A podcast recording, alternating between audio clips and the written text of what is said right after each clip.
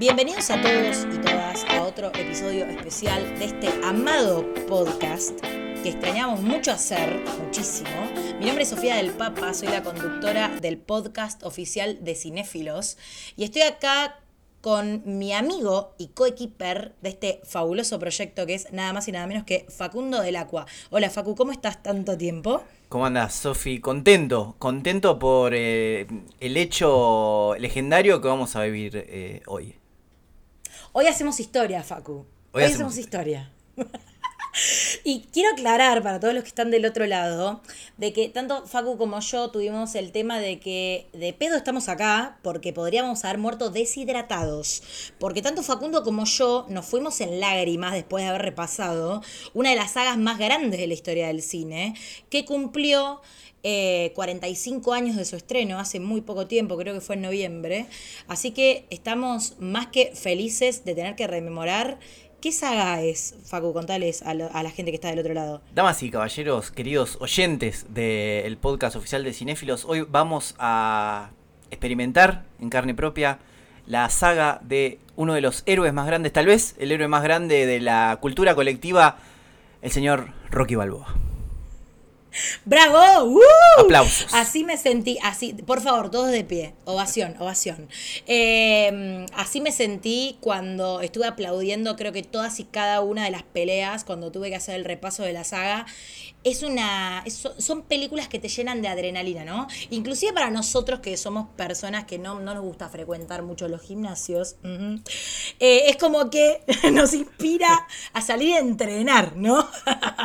Eh, lo, he, experimentado de vuelta en carne propia, eh, lo he visto, te he visto entrenar con la banda sonora de Rocky de fondo, así que... Es verdad, bueno, es verdad, es cierto, es un dato. No, no, no, es que amo, amo la música. La banda sonora yo creo que merece una mención aparte cuando arranquemos con este análisis porque es maravillosa. Y dado que la gente de la academia cuando tuvo 10 nominaciones en la primera película estrenada en 1976 se olvidó de hablar de la banda sonora, creo que nosotros tendríamos que hablar de esta música que también hizo historia. Me parece eh, criminal, criminal eh, que no hayan nombrado la banda sonora de Bill Conti, que es eh, maravillosa. Es, es algo que es increíble. Es como todo en, Rocky, es épico y es algo que se te mete por debajo de la piel y no te lo vas a poder sacar. Yo le quiero dar un aviso a la gente. Eh, lo que van a escuchar ahora tal vez sean 60, 70 minutos de dos personas hablando bien, solamente bien de Rocky. O sea, eh, no va, creo que va a haber algún momento en el que tal vez seamos un poco polémicos, pero va a ser un nivel de fandom eh, deplorable. Esto es como ver una fan de, de no sé, de Justin Bieber gritando, diciendo Rocky es de Pisces, eh, porque lo llevamos adentro. Y quiero hacer una mera. Eh, eh, un, mero apunte personal. esta película se estrenó el día 3 de diciembre, que es el día de mi cumpleaños. Así que me siento conectado a nivel ya astrológico con Rocky. Así que nada, te, te, dejo que sigas porque la verdad que yo voy a volver a llorar. Facu, vos y Rocky tienen el mismo ADN cósmico, ¿te das cuenta? Es un montón. Es un montón. Increíble. La verdad es que memorable. Te digo, el día de mi cumpleaños, de, mi cumpleaños, de, mi nacimiento, hay una noticia real en el diario de que un caniche se cayó de no sé qué piso y mató a tres personas. Y vos, en tu caso, se estrenó Rocky. Eh, vos eh, naciste el mismo día de, uno de los peores accidentes de, la historia, que murieron tres personas por culpa de un caniche. Exacto, tres o cuatro de octubre de 1988. 22 de octubre de 1988. Me parece épico como lo mío. Sí, tal vez más. Un poco estrellada, así, al igual que Caniche, pero bueno, es lo que hay. Bueno, el, eh, arranquemos un poquito a contarles a los que están del otro lado por si no sabían, porque acá como siempre estuvimos haciendo un estudio bastante profundo y las famosas anotaciones de Facu y de Sofi, de que mm, ¿Quién era Sylvester Stallone antes de llegar a ser Rocky, no? Porque en realidad Sylvester Stallone era una persona que llega a Nueva York con el sueño con el que llegan todos, ¿no? Tanto a Nueva York como a Los Ángeles, que son como las ciudades más, eh, más populares de Estados Unidos con la clásica idea de lo que era el sueño americano, de querer triunfar, ¿no? Como actor, como realizador cinematográfico. El tipo no tenía un mango, lo vivían rebotando en los castings, porque aparte él de chiquito había tenido un problema que, un problema de una mala praxis médica que hizo que tenga la mitad de la cara em, como, eh, ¿cómo se dice? Paralizada. Eh, paralizada, exactamente. Tuvo por eso vemos que tiene como cierto defecto hablar, para hablar y habla un poco de costado, viste que es un medio raro como su, su manera de expresarse. Y decían que este defecto eh, marcó un poco como su estima, porque lo bullearon a lo largo de toda su adolescencia y de su infancia, y que después obviamente no lo ayudaba, como aparte esta como que el tipo es muy particular a la hora de expresarse. O sea, es lo que diríamos acá en Argentina, medio durazno, ¿no? Como que es súper, es, medio autómata, ¿no? A la hora de hablar y todo lo demás. Entonces, el tipo eh, constantemente era rebotado, decían que no tenía talante artístico, la pasó muy mal, de hecho llegó a acceder a grabar una película porno para poder juntar un poquito de plata. Este es un dato que me pareció maravilloso porque el perro que aparece tanto en Rocky 1 como Rocky, eh, Rocky 2, que es Butkus, eh, era el perro de él, originalmente y lo tuvo que vender porque tenía, no tenía un mango y en un momento le ofrecen 25 dólares por el perro y lo vende y dicen que fue uno de los hechos más trágicos de su vida y cuando al tipo le pagan plata para el guion de Rocky, él recupera a su perro. O sea, lo vende por 25 dólares y lo recupera por 15 mil dólares. Tremendo. Bueno, eh, ¿cómo es que nace Rocky? El tipo estaba viendo un día la pelea entre el famosísimo Muhammad Ali, pido disculpas si lo estoy pronunciando pésimo, pero no soy muy muy del, fandom del boxeo, aunque lo ama Rocky, eh, y Chuck Bepner, que Chuck Bepner tenía como la particularidad de ser un boxeador ya grande, tenía unos 36, 37 años, era un tipo que no, no contaba con, cierta ventaja deportiva respecto a, a quien era el mejor eh, boxeador del mundo que era Ali en ese momento, y lo que hace es aguantar todos los rounds con Ali. O sea, termina ganando Ali, que es básicamente lo que pasa en la primera película de Rocky hacia el final, pero el tipo se banca los, eh, creo que eran 15 rounds o 13 rounds, bueno, se banca todos los rounds con Ali en un mano a mano. Entonces fue tan épica esta pelea y Stallone tuvo la oportunidad de verla, de que a él se le prende la lamparita y dice yo necesito como hacer un guion que hable de un personaje que atraviese un poco por lo mismo, pero que también le ponga como el tinte de lo autobiográfico, ¿no? De cuál es la historia de este perdedor que termina transformándose en un ganador, pero por otras cuestiones que exceden lo meramente deportivo. En tres días, Silvestre Stallone escribió el guion de Rocky. Tres días. Lo presentan la productora United Artists, creo que golpeó varias puertas, por supuesto, todos lo rechazaron, hasta que unos productores dicen, mm, me interesa este guion, Creo que tiene puede tranquilamente ser una película bastante épica. Aparte, en, su momento, hasta Rocky no había películas em, que hablen de un deportista, ¿no? Que lo coloquen en ese lugar y que hayan hecho historia. Entonces, como que todo el formato un poco servía. Y le ofrecen comprarle el, el guion por, no sé, tanta cantidad de plata que creo que eran unos 200 mil dólares, una cosa así. Y él agarra y dice, buenísimo, yo les vendo los derechos del guion, pero yo quiero protagonizar la película. Y ahí es cuando entra el conflicto, ¿no? Porque le decían, no, a vos no te conoce nadie, no sos buen actor, no queremos que participe de la película, queremos que participe un actor reconocido de Hollywood, tipo, las opciones eran James Caan, Robert Redford, eh, Bart Reynolds, creo que también estaba. Y el tipo agarra y se emperra y dice, no, no, no, Rocky soy yo. Rocky la tengo que protagonizar yo y les puedo asegurar que lo voy a dar todo en este papel. Bueno, entonces hacen un trato muy en desventaja para el pobre Estalón, donde le dicen, vos la querés, eh, entonces vos la querés protagonizar, perfecto, pero entonces te vamos a dar nada más que 35 mil dólares y creo que 360 dólares semanales eh, en lo que dura el rodaje, que el rodaje terminó durando cerca de un mes.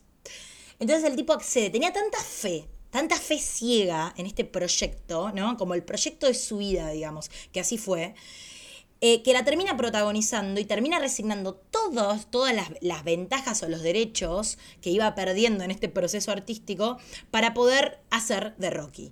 Entonces así nace una de las películas que da origen a una saga y una de las películas más épicas y más hermosas que nos dio el cine. No, no sé vos qué opinas Facu, cómo es que te encontrás con esta película tanto tiempo después. Mira, Sofía, a mí eh, realmente me, lo que me pasa con Rocky es que para mí es ni más ni menos que un milagro cinematográfico, que es lo que decías vos. O sea, es algo ahí que hubo un cruce de planetas, un, eh, una cosa cósmica muy extraña, porque realmente en Hollywood, que es una industria casi vampírica, es muy difícil que pase esto que es un poco también un reflejo de la historia de Rocky, ¿no? Eh, alguien también al quien se le alinean los planetas y termina alcanzando la gloria. A mí me parece que eh, es, lo mismo que le pasa a Stallone con Rocky.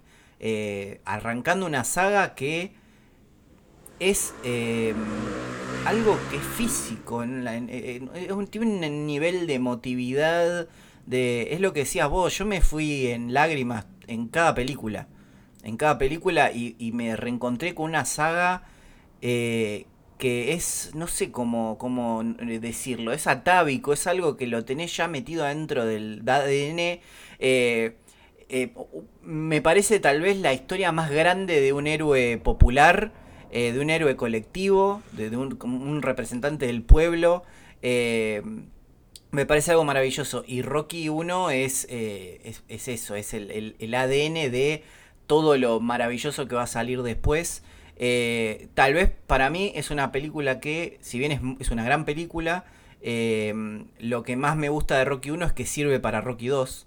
Eh, pero Rocky 1 es, es, increíble. Bueno, y es la dirige Avilsen, este John Avilsen. Y, termina ganándole a Taxi Driver.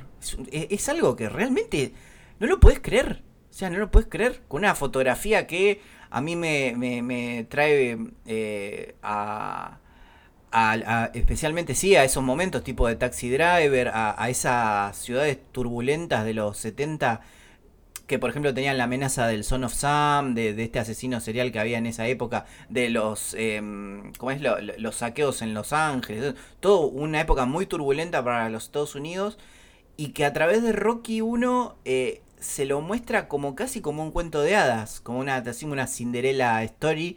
Eh, que, nada, realmente a mí me, me, tiene impactado y, nada, me voy a deshacer en halagos, así que prefiero eh, una, una opinión un poco más profesional y tal vez más objetiva como la tuya una especie de suburbian Cinderella Story, ¿no?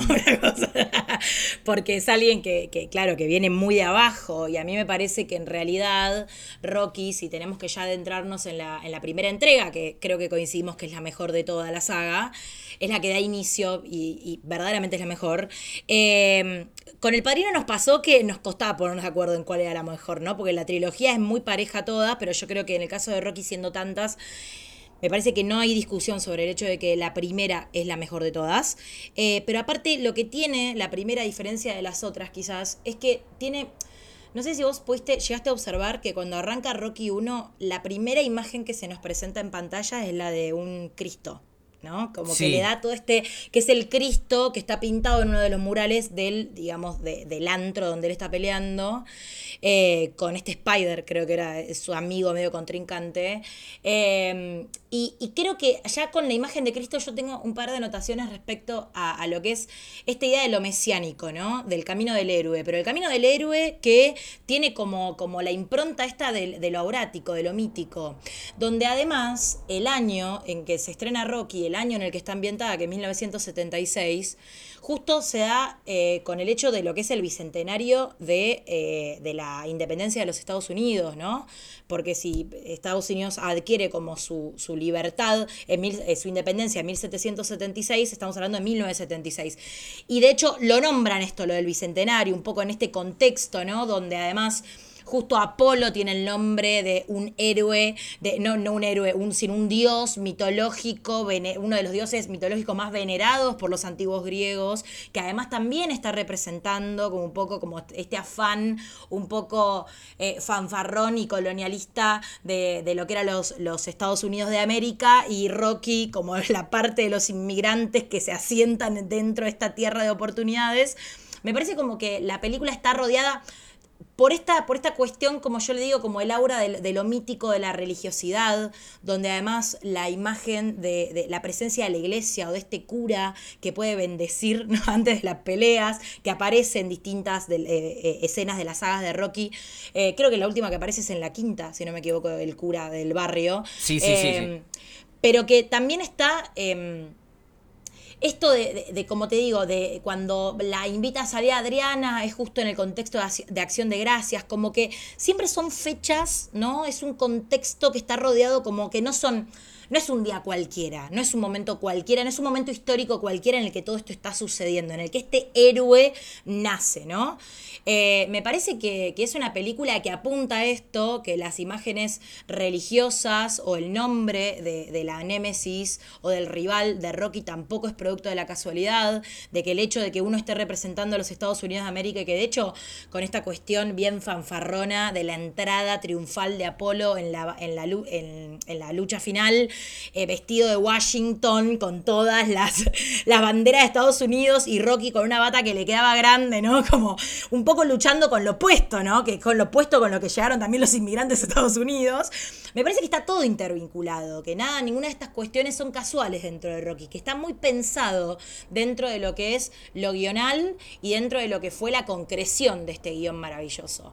Eh, Rocky es un héroe épico, es mítico, es mítico, es, esto que le da, ¿no? Es... Eh, es, eh, como decías, además, es la conjunción de un montón de, conceptos, me parece, que, sirven para la identificación del espectador, eh, incluso, o tal vez, yo le recomiendo a la gente de más de 30 que vuelva a ver Rocky 1, porque nos vamos a ver representados todos, porque es una, una generación de 30 años sin esperanzas, que, está, que se está repitiendo ahora. Eh, vos lo ves a, Rocky, lo ves a Polly y la ves a Adrian, todos laburando eh, de forma muy pobre. Rocky laburando como eh, cobrador para, para, un mafioso, para Mr. Gazzo, que es el gran Joe Spinell, el, protagonista de Maniac, una, gran película de, de, los 80, 70, 80. y después está Polly trabajando ahí en la, en la planta empaquetadora de carne, Creo que está trabajando. Sí, creo que él trabaja ahí. Eh, claro, y quiere trabajar también para, el, para el mafioso. Y después se irán trabajando en la, en la casa de mascotas, en la tienda de mascotas. Eh, pero todos viviendo de forma muy, muy pobre, muy triste, en una ciudad, sí, en una ciudad muy eh, apagada, peligrosa, pero que al mismo tiempo se mantiene medio como en una cosa de fábula. con, con este personaje, con Rocky, que es un ogro bueno, el más bueno de los ogros junto con Shrek, tal vez. Eh, que Shrek es un poco más vivo, ¿no? Es un poco más guacho. Y Rocky no, Rocky es puro, puro amor. Eh, Rocky te acompaña a la nena a Marie de 12 años, te la acompaña caminando por la calle, se habla con todo el mundo, eh, tiene esta cosa de amigo de la gente, tiene una forma de hablar muy infantil que con el paso de la saga la pierde, se vuelve más adulto y después la vuelve a tomar. Es, algo medio raro eso que pasa que, bueno, después ya lo vamos a tomar eh, por otra, por, por las mismas peleas, tal vez, vuelve a ese, estadio más infantil de la 1. Em, pero que esto que decías vos, ¿no? Lo mítico, eh, si querés nos ponemos esotéricos y decimos que en este bicentenario se abren las puertas del cielo, Apolo abre esas puertas y dice, bueno, un mortal va a tener la, posibilidad de, de pelear contra mí y tal vez, tal vez él piensa que no, que es algo que se va a repetir varias veces en la, en la saga, eh, esta idea de, bueno, le voy a abrir las puertas a alguien y nada, no va a pasar nada. Y esa persona que entra te va a romper los dientes. Y va a alcanzar la gloria también. Em, pero bueno, esto que te digo, ¿no? Lo, si querés lo esotérico, lo místico, lo, lo, falopa, y después tenés lo em, más social, eh, la, historia más del underdog, del southpaw, de esto del zurdo, como, como le dicen a él. Em, que se termina, terminan juntando y terminan eh, haciendo una de las películas más memorables para mí de la historia. De la historia. También le pido a la gente, denle bola a Stallone como escritor, lo digo siempre. Porque Stallone es increíble como escritor. Es increíble y todas las decisiones que toma en todas, en toda la saga, y ya lo quiero decir ahora, a excepción del puto robot que aparece en la 4, que es horrible. Eh, todas las decisiones son correctas. Y todas las decisiones eh, son. están bien, son certeras y son memorables y persisten de lo bien que están escritas eh, el paso del tiempo. Y además, como también pensarlo desde el lugar en el que Rocky creo que la saga completa tiene este, como esta calidad, o más bien, o este, más que calidad, el mote de la accesibilidad. Como que es una película que es apta para todo público real. O sea, cualquiera tiene la capacidad de entenderla. No se va entre, grandes cuestiones intelectualoides donde además eh, te levantás dos segundos a buscar un vaso de agua y te perdiste parte de la trama y ya está. Es como que cagaste fuego. Nosotros en, en el capítulo anterior hablamos de la trilogía del Padrino, que me parece que está bueno hacerlas dialogar porque son de la misma época. Eh, pero ya el Padrino requiere como como otra voluntad de parte del espectador, ¿no? Como es otra tensión, es una película mucho más compleja, por eso yo siento que hay otras cosas las que se ponen en juego. En cambio, Rocky, al hablar de esta, de este, de lo que sería la conformación o el devenir eh, de, un, de un héroe popular, es una película popular, ¿no? Es una película que tiene acceso a todos, cualquiera, es una, película de masas. es como que, y que está muy bien realizada porque el trasfondo de todo esto es mucho más profundo y poético inclusive, ¿no? Uno porque se pone a revisar y porque se pone a depurar un montón de información y son estas cuestiones análogas que uno hace respecto a lo que es el Bicentenario de Estados Unidos o respecto a lo que es la misma locación elegida para hablar de Rocky, eh, donde, donde Filadelfia fue aparte la ciudad donde se firma el acta de la independencia de Estados Unidos y es una Filadelfia que en la actualidad está hablando de una, de una parte de esa ciudad en ruinas, con una generación, como vos bien describiste, en ruinas también, perdida, sin saber hacia dónde ir, eh, con laburos precarizados, eh, con sueños rotos porque también es un poco, digamos, a ver, ¿cuáles, eh, cuáles eran los sueños de los, de los grandes revolucionarios de ese momento de llevar a Estados Unidos a un estadio de gloria? Y que al fin y al cabo vemos que los habitantes de este lugar, tanto los que son criados y nacidos en el suelo estadounidense como los inmigrantes o hijos de inmigrantes y demás, no termina siendo tanto la tierra de oportunidades que se proyectó en su momento, ¿no? Entonces, como que también está bueno toda esta idea de, de lo insisto, como de lo marginal, ¿no? De lo que se fue cayendo con el tiempo y que Rocky está un poco condensando toda esta idea, pero desde un lenguaje cinematográfico totalmente como asequible, porque es la idea, ¿no? Está escrito por una persona que además se nota que transitó por lo mismo, que uno, insisto, se pone pero no necesita tampoco ponerse a ver un tutorial de YouTube o ponerse a investigar en internet quién era Stallone antes de llegar a Rocky. Se nota que Rocky es Stallone, son la misma persona, pero se nota viéndolo actuar, ¿no? Poniéndole el alma a ese personaje. Sí, yo creo que nadie puede, nadie podría ver en la historia, y lo amamos a James Caan, eh, o, a, cualquiera de los otros eh, contendientes, ¿no? Eh, al título de Rocky, pero nadie podría haber sido Rocky porque precisamente Rocky es Stallone. Es, es... Y además lo que tiene Sophie para mí Rocky es que es una película que te conecta con lo, mejor de lo que pueda, eh, a lo que puede aspirar un ser humano. Eh, la humildad, eh, el cariño. Em, yo sé que vos vas a estar muy de acuerdo con esto. Es una de las historias de amor más grandes de la historia de, la cinematografía mundial, me parece Rocky. Es increíble. Es increíble. Eh, es una, es una, una historia de amor tan rara aparte, tan extraña. Porque eh, eh, vos lo ves a este tipo que está, está, bien con su look de ogro y todo lo que vos quieras, es un, es un Adonis también, Rocky. yendo a buscar a la piba más tímida del barrio, escondida atrás de, esos, de esas gafas gigantes. Eh, con este hermano rarísimo y perdedor, que es uno de los mejores, es un gran personaje me parece también de la historia del cine poli. Em, y, y, vos ves eh, eh, toda, toda, esa evolución de ese amor y es, imposible no, no también verla desde ahí, ¿no? Como una gran historia de amor. por eso me parece que Rocky 1 es una película que funciona en, en tantas en tantos aspectos, con, con, con cuestiones también muy extrañas que tiene, o muy particulares, mejor dicho, como la presencia casi espectral de un villano, que no, que no hay. O sea, es, son películas que muy pocas veces tienen villanos y acá tal vez eh, estoy mostrando un poco de lo que yo pienso con que cuando el villano se hizo muy presente, para mí la película falla eh, en, en, una de las sagas. Pero eh, acá es, es como un, un villano un desafío tan, tan, tan poco material y que aparece tan pocas veces en la película que me parece que eso hace que va cobrando fuerza eh, cuando se abren estas puertas del cielo, lo que hablábamos, se da la posibilidad de la pelea eh, y Apolo dice, caramba, tal vez no es tan fácil, o sea, esto que le doy la, oportunidad a uno me puede llegar a terminar saliendo muy mal. Em, que de vuelta es algo que se va repitiendo en la saga, pero que bueno, nada, en la original me parece que es donde más, más fuerza tiene.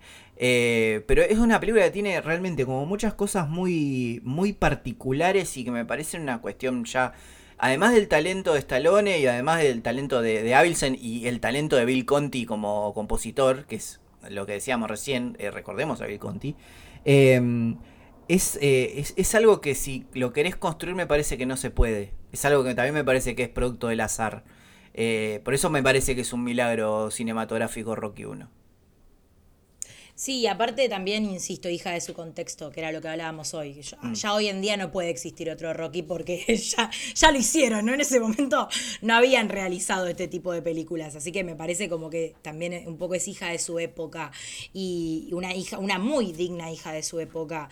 Em, creo que, que respecto a esto, lo que vos decías, lo que era lo que era la cuestión de, del enemigo, de la némesis de Rocky, creo que también lo que queda patente a lo largo de la película es que en realidad el peor enemigo de Rocky era el mismo, cuando, cuando se consideraba un mediocre y consideraba que no estaba a la altura de las circunstancias, que era lo que constantemente Mickey le reprochaba, ¿no? Vos tenías, vos tenés corazón, tenés fuerza, tenías todo para ser un gran luchador y sin embargo te hundiste en tu propia mediocridad o en tu falsa concepción de que nunca vas a poder hacer las cosas.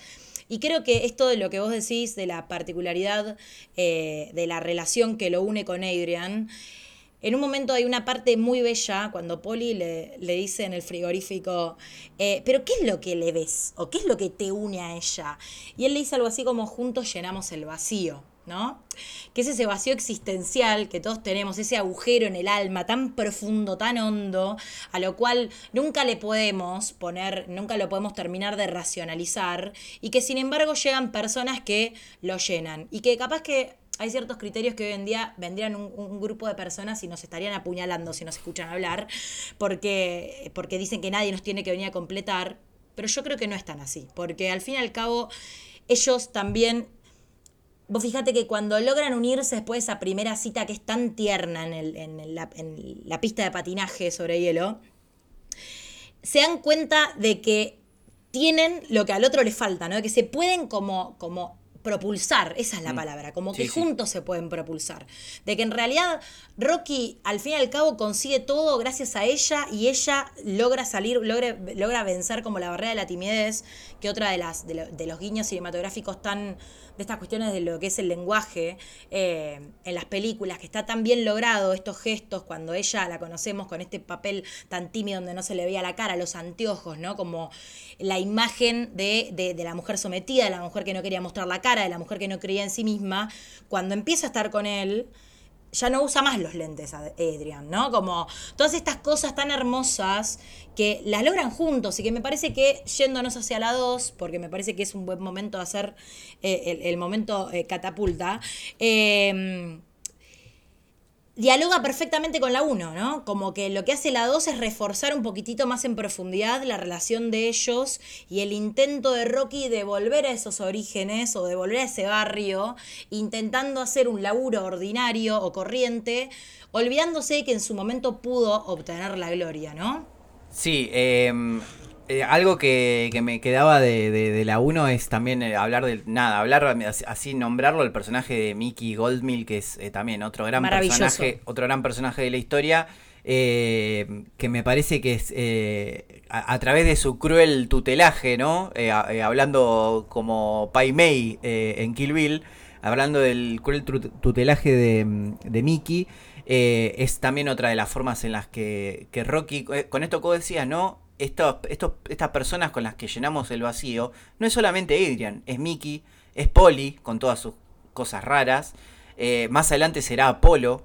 Em, me parece que lo que tiene, eh, terminando con Rocky 1, lo que tiene Rocky 1 que es impresionante es que termina con la, con la derrota de él.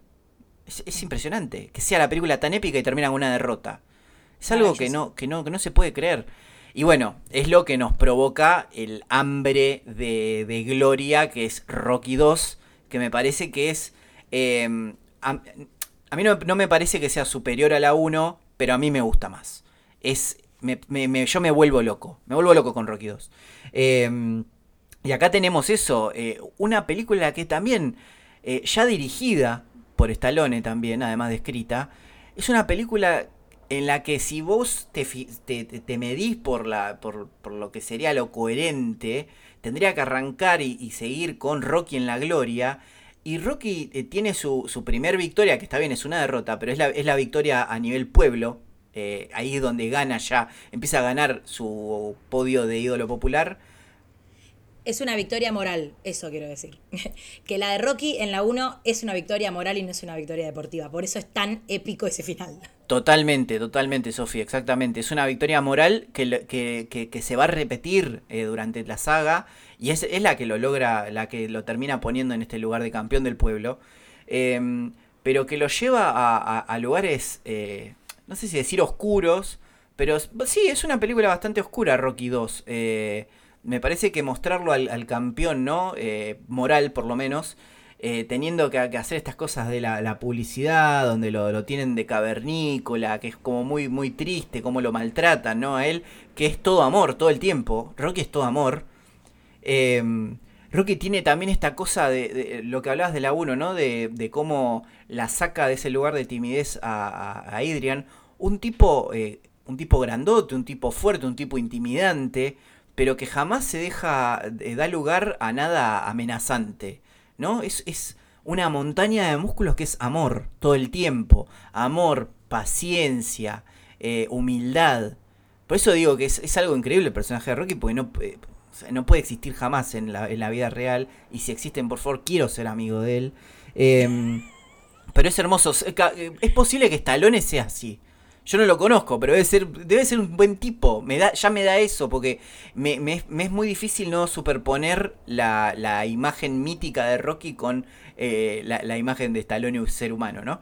Em, pero nada, me sorprende mucho y lo que más me gusta de Rocky 2 es esto, ¿no? La, la, cuestión que es medio, es medio el imperio contraataca de la 1. Es como esta, esta mirada más oscura eh, y, más al principio más derrotista y que al fin y después va ganando fuerza, va ganando fuerza y que termina, eh, como le dice Mickey en la 1, eh, comiendo relámpagos y cagando truenos, ¿no? Con esta cosa de, sí, ahora, ¿sabes qué? Sí, voy a pelear de vuelta con vos y te voy a recagar a trompadas.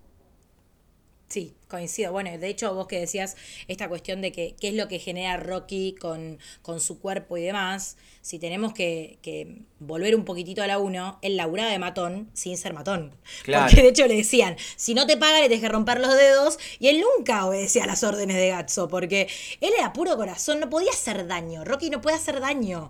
Y creo que en la 2 para mí en la parte en la que quizás se oscurece es en el hecho de que acá tenía mucho más que perder, porque no estaba él solo, él ya tenía una familia. Mm. Entonces cuando peligra la vida de Adrian, es cuando ahí a él se le para el mundo, porque se da cuenta de que él no funciona.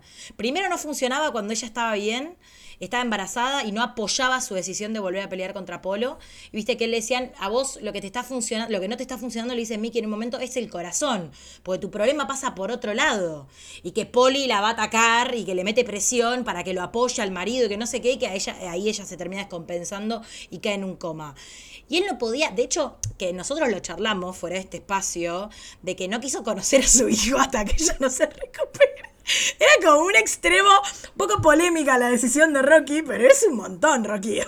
Digamos que el personaje del hijo, del cual nunca me acuerdo el nombre, y le voy a decir. Robert. Robert. La verdad, te juro, yo terminé de ver Rocky Balboa hace un ratito, no me acuerdo el nombre. Nunca me voy a acordar el nombre del hijo de Rocky porque es, tal vez uno de los personajes más menores de la historia del cine. Eh, si eso de no querer. no, no lo voy a ver a, mi hijo hasta que mi mujer nos haga el coma. Eh, señor Balboa, su hijo ya tiene 24 años. Eh, ya eh, terminó la facultad. Em, bueno, nada, sí, pasa, pasa, pasa eso que es un personaje muy, muy, muy, muy ignorado, me parece. Tal es el punto débil, me parece, el, punto flaco de la saga Rocky es el hijo. pero lo, lo, que hablábamos y esto, esto de que tiene mucho más que perder. Em, que tiene este tema del hambre de, la gloria, se le vuelve un camino muy cuesta arriba, la revancha con Apolo, eh, porque le pasa esto, eh, Adrian cae en el coma cuando lo tiene a Robert, eh, y aparece Mickey como el único que, lo que le puede dar ese aguante, que le puede dar ese apoyo eh, junto con Polly, pero Mickey, es acá el entrenador de la vida de Rocky, no solamente cuando se sube al cuadrilátero, voy a decir algo muy cursi, cuando se sube al ring de la vida. Eh, la, escena, y recordemos, Stallone, director y escritor de la película, la escena en la que están en la iglesia, las escenas en las que están en la iglesia, porque la iglesia se vuelve un lugar muy recurrente, se me pone la piel de gallina. Lo que actúa eh, Burgess Meredith ahí, el, actor que hace de Mickey, es tremendo. Y él está muy bien, pues le tenés que seguir el, paso a, ese actor. Y él está perfecto acompañando. Perfecto.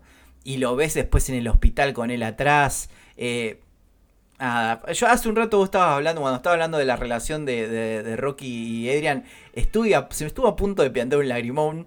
Y ahora que pienso en, en Mickey me pasa lo mismo. Porque es un personaje hermoso. Y acá se vuelve algo hiper fundamental eh, en la saga, ¿no?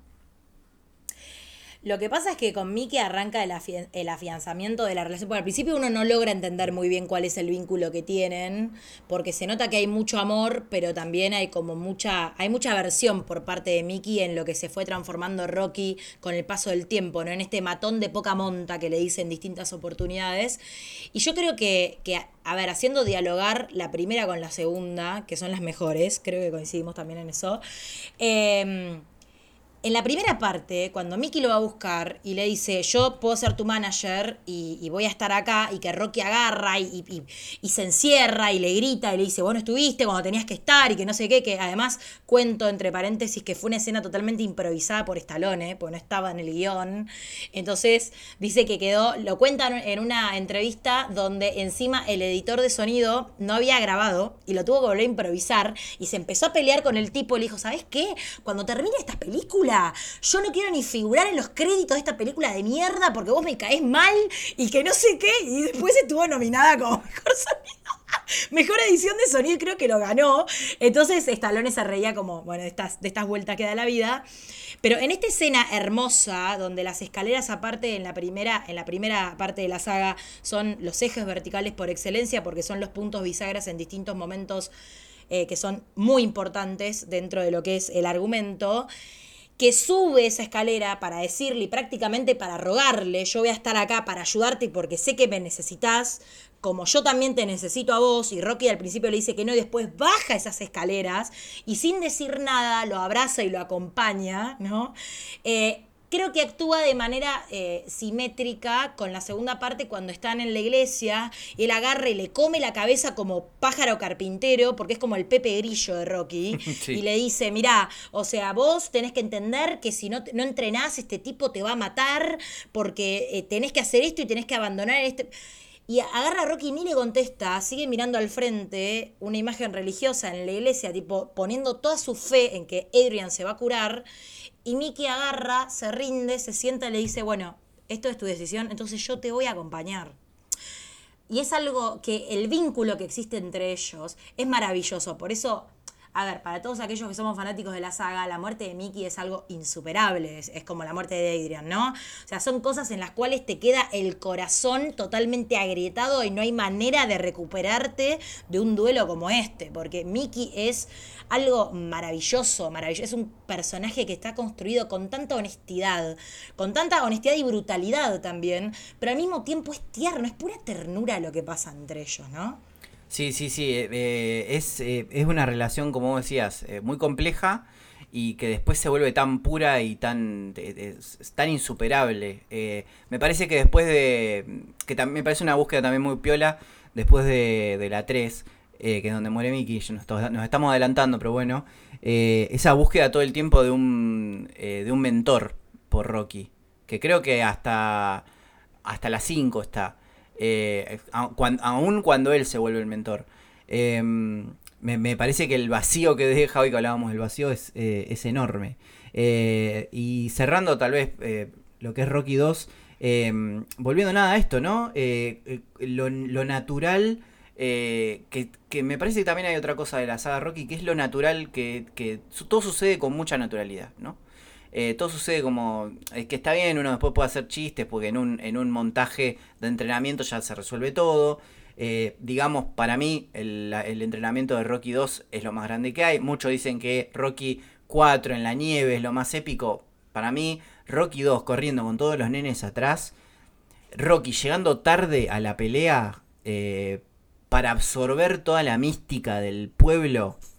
Eh, esas cosas a mí me vuelven loco. Me vuelven loco de Rocky. Em, Rocky leyéndole a Adrian en el hospital. Ya es como esas cosas. Me, estoy leyendo las notas, me vuelvo loco. Me, parte al medio. Y lo que más me gusta de la. Eh, una de las cosas que más me gustan de la 2, que me parece que. Em, pintan de cuerpo entero lo que es el personaje de Rocky, también lo que es el espíritu de la saga, es esta cosa que tiene Rocky muy natural de ir a la revancha y Apolo obsesionado eh, totalmente con, con, ganar, con recuperar esta gloria, porque Apolo sin la gloria del deporte no es nada y Rocky sin la gloria del deporte sigue siendo Rocky. Sigue siendo Rocky. Em, y es algo que incluso dialoga con la 4. Porque esto es así, lamento de vuelta, nos adelantamos, vamos para atrás, para adelante. Porque la saga todo el tiempo habla entre sí. Es una saga que, esto no me quería olvidar de decir, es cíclica y es perfectamente cíclica. O sea, tiene, tiene, un, tiene un inicio que habla siempre con el desenlace. La 1 habla con. La 1 y la 2 hablan mucho con la 5 y la 6. Eh, y que es algo que a mí me, me, me, encanta, me fascina y que vuelvo a decir. Habla de lo bien que escribe Stallone porque es ni siquiera pensado se podía hacer. Si te pones a escribir la saga completa ahora, no te sale. Y este tipo las hizo una por una y las hizo charlar de una manera perfecta. En Rocky, eh, Rocky Balboa, las 6, arranca con las tortugas. Que es, que es algo que es algo súper importante para mí para tener para mantener ese eh, ese fuego del personaje de lo humano de lo cálido en la 1 eh, la 1 y la 2 son las que tal vez las que más dialogan eh, entre sí. Eh, pero, pero es increíble cómo todo siempre termina repercutiendo en las entregas que siguen. y, las últimas entregas, cómo terminan hablando con, la, con las primeras, es, algo que a mí me parece fascinante. lo cual nos lleva a Rocky ganando finalmente. Eh, esta, la cuenta regresiva, el, golpe Apolo, uno viéndola en 2021 saltando el sillón, emocionado, llorando, cambiando de mano, esto que Mickey lo entrena como para que deje de ser zurdo, para que pelee con la diestra y lo confunda eh, y lo lleve a la gloria total, que es donde arranca Rocky 3. Así es, así es. Bueno, Rocky 3, eh, ahí tenemos, como vos bien dijiste, que lo charlamos en, otra oportunidad, tenemos al primer villano, que es Claver Lang, espero estar pronunciándolo bien. Sí, sí, Claver Lang. Eh, que es Mr. T, y ahí tenemos ya, ¿no? Un, villano que no tiene nada de cerebro, que es un prepotente, eh, y que es demasiado como, como chocante el personaje, como que vos desde el minuto uno lo ves y decís, quiero que lo haga mierda. Como que con Apolo lo que pasa es que vos hablabas en la 2 que se da esta contraposición de por qué uno logra identificarse siempre con Rocky respecto a, lo que es la figura de Apolo, porque en realidad Apolo es, es, un, es un hedonista, Apolo es un tipo que, que ni siquiera es un hombre de familia, un hombre de fe. Rocky es un hombre de fe, es un hombre de familia, él vive por y para los suyos. Y creo que sabes que el símbolo de las tortugas es algo que también es muy importante y que está buenísimo que lo nombres, porque yo creo que también habla de que al principio Rocky cuando le hablaba a las tortugas, o esta cuestión de, de esta búsqueda de los mentores, tiene este sentimiento de orfandad que lo acompaña a lo largo de todas las sagas porque se nota que siempre se hizo solo. Eh, y que de hecho él aparte lo nombra, que fue un pibe sufrido, que no tuvo nada, y no tuvo el apoyo de su familia y demás. Y cuando logra tener una familia, como que ahí las preocupaciones pasan por otro lado, ¿no? Porque la familia no solamente la, aquella que lo catapulta, sino también aquella que representa su debilidad. Y vos encima nombraste el Imperio contraataca y claramente tiene muchos activos de Vader, ¿no? Porque Vader parecía que era impune ante todo hasta que se enamora y el enamorarse te vulnera ante todo, ¿no? Es como, em, nada, me pareció increíble que hagas esta, que esta, esta analogía, Facu, hermoso con Star Wars, que nos la debemos también, ¿eh? Nos, la debemos, ya vendrá, ya vendrá, ya vendrá, ya vendrá. Hoy, hoy, hoy se la prometí a alguien, le dije, algún día ya vamos a hacer el podcast. No, no, no, lo vamos a hacer, lo vamos a hacer. Eh, pero, bueno. No, no, te decía... Eh, a, a, mí me, me, me, gusta mucho Clubber Lang. Me, me parece el a mí me parece el gran villano de la saga Rocky. Eh, todos lo ponen a Drago. Yo entiendo por qué lo ponen a Drago. O sea, yo no lo odio a Drago como personaje. Pero me parece que está un poco construido medio a lo, a lo Dragon Ball. Es como decir, bueno, tenés el, el eh, como el exponente físico supremo y que aparece medio de la nada. Y, pero Kluber Lang es un personaje que es necesario. es un personaje que también se, se hace desde abajo y viene a recordarle a Rocky todo lo que le falta, todo lo que perdió. Porque Rocky llega a la, cresta de la ola, Clubber Lang está todo el tiempo observando ahí, lo, va, midiendo, lo va midiendo de a poquito, eh, y lo convierte, Rocky acá se convierte en el obstáculo por primera vez. Rocky siempre es el que tiene que superar el obstáculo. Y acá él es el obstáculo y lo termina eh, tras, eh, creo que son 10 defensas consecutivas del título que hace Rocky, aparece y lo hace pelota y le tira abajo la vida por completo, porque no solamente la muerte de la gloria de Rocky, es también, como dijimos antes, la muerte de Mickey. En, eh, en, en la tras bambalinas, ahí en el, en, en el, en el en los vestuarios, no me sale la palabra, en los vestuarios mientras él está, él está peleando, que lo bajan automáticamente. Creo que es la derrota más zarpada que tiene Rocky en toda la historia. Lo baja en el segundo round. Pues Rocky ya se... No se olvidó cómo pelear, pero se olvidó por qué peleaba, que es peor. Bueno, eso es lo que le dice Mickey cuando discuten, porque le dice vos al fin y al cabo como que lo trata de una especie de boxeador aburguesado, mm. que ya tiene todo, ya alcanzó la gloria, ya tiene dinero, fama y demás, entonces un poco como que se, se durmió, se, se, aletargó, ¿no? En, esta, en esta falsa idea de lo que es ser un campeón. Y en realidad Mickey ahí también le dijo, yo estuve detrás de la selección de los luchadores que estuvieron con vos, para que básicamente no te hagan mierda. Y Rocky agarra y es como que tambalean también todos sus ideales y todos sus ideales como deportista, porque dice, che, al fin y al cabo, entonces yo verdaderamente soy un campeón o me dejaron todo servido en bandeja para que yo llegue a tener todas estas victorias y pueda ocupar este lugar. Es como que el ego de Rocky se tambalea por primera vez, ¿no? Como que, que está toda esta cuestión en juego y me parece que cuando muere Mickey, muere todo lo que representaba a Mickey también, ¿no? Esta cuestión de venir desde abajo, del gimnasio, de quién lo entrenó, de, de, de quién es él en esencia ¿Y qué es lo que le dice Adrian en esa conversación en la playa, que lo vuelve a apuntalar? Él le dice, Mickey creía en vos porque vos tenés corazón a diferencia de los demás. Y porque veía en, lo, veía en vos lo que vemos todos los que te conocemos y te amamos y te aceptamos como sos. Porque esa es la diferencia que te marca con el resto de los campeones o el resto de los contrincantes. Eh, a mí me parece que, bueno, Stallone lo dijo eh, también en una entrevista, de que después de la 2 se quedó sin ideas para los guiones. Claro. Y que decía, che, o sea, ¿qué hago después de Rocky 1 y Rocky 2? Y por eso dicen que le dio como mayor énfasis, no tanto a la cuestión vincular o sentimental de Rocky o todas estas cuestiones de. Porque la primera película, eh, la cuestión de, de, lo deportivo es una excusa, está claro, como en la segunda. O sea, lo importante del argumento tiene que ver con otras cosas. Y ya a partir de la tercera y la cuarta, creo que tiene más que ver con, la, con el tipo de entrenamiento y cómo alcanza nuevamente la gloria, ¿no? Eh, insisto, lo hice Stallone, me quedé sin ideas. Tuve que agarrar y reforzar la parte de los entrenamientos y ver qué era lo que hacía con Rocky, ¿no? Cuál era el arco que le daba el personaje.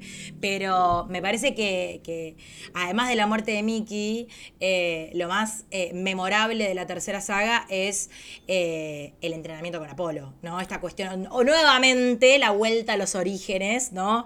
A California y a ir a un, un barrio, un hotel de mala muerte, con un gimnasio también de mala muerte mixturarse también con, otros boxeadores que están desde abajo y en el mundo de Apolo además, ¿no? Con las reglas de Apolo.